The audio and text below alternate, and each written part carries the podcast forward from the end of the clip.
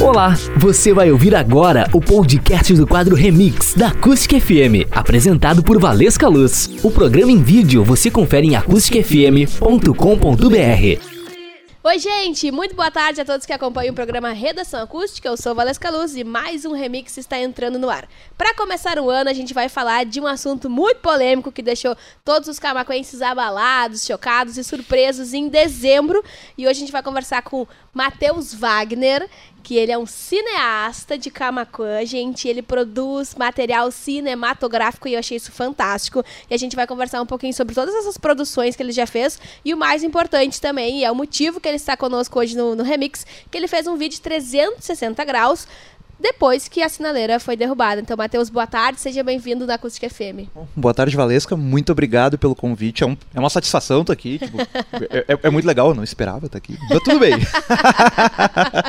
Obrigada, gente. Então, a gente vai conhecer um pouquinho do Matheus, depois a gente fala sobre a sinaleira para fechar com chave de ouro. Uhum. Matheus, conta pra gente um pouquinho do teu trabalho de cineasta em Camacuã, essa experiência nova, porque a gente conhece diversas profissões, mas eu acredito ainda que a parte, da, a parte do cinema, então, em Camacuã ainda é um pouquinho distante da nossa realidade. O que, que a gente pode inserir isso, inclusive, agora com a nossa sinaleira? Então conta um pouquinho pra gente quem é o Matheus.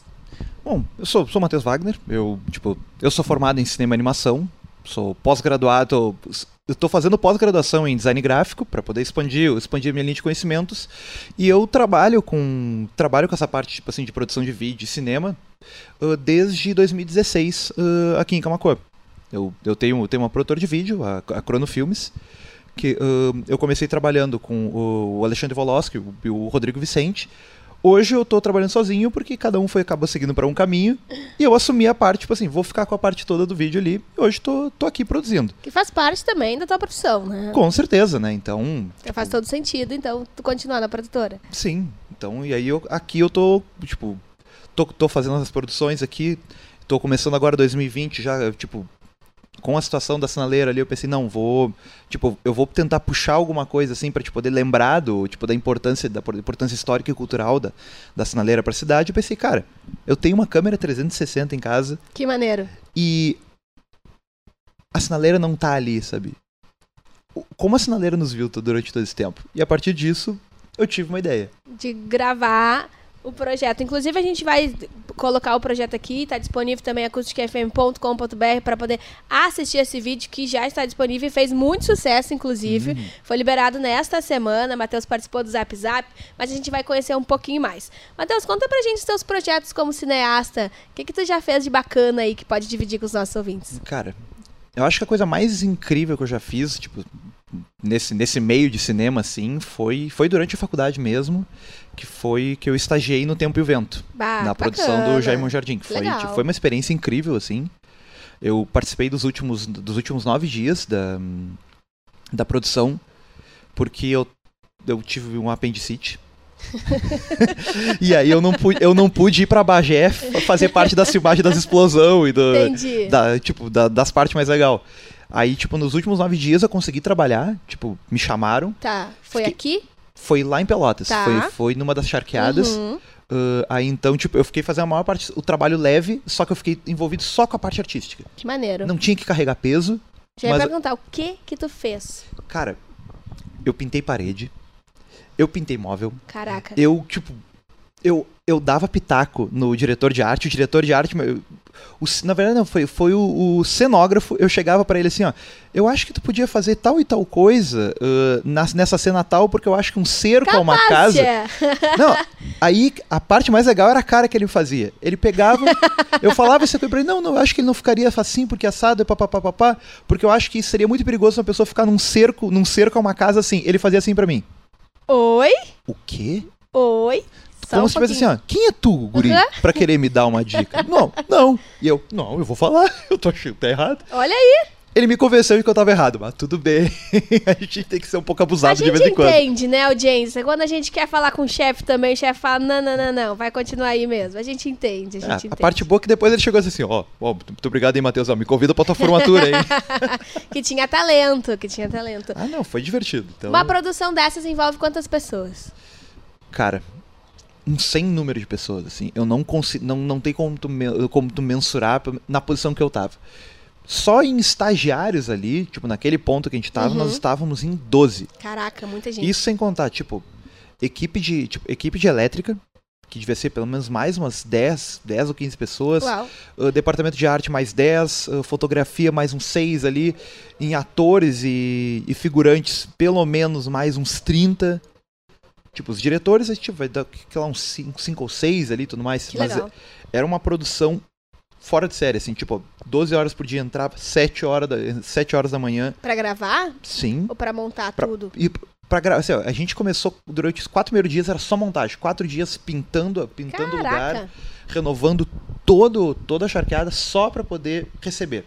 E agora, Matheus, em Camacuã, aqui ou na nossa região, que também teve relevância, importância no teu trabalho, o que, que tu já preparou? Cara, trabalhos importantes que eu já fiz em Camacuã foi, tipo, dentro da parte do cinema, eu fiz um documentário pra dentro do, eu fiz um documentário pro museu do Museu Divina Zeri Becker. Foi em 2016, ãh, durante durante a comemoração da Semana dos Museus.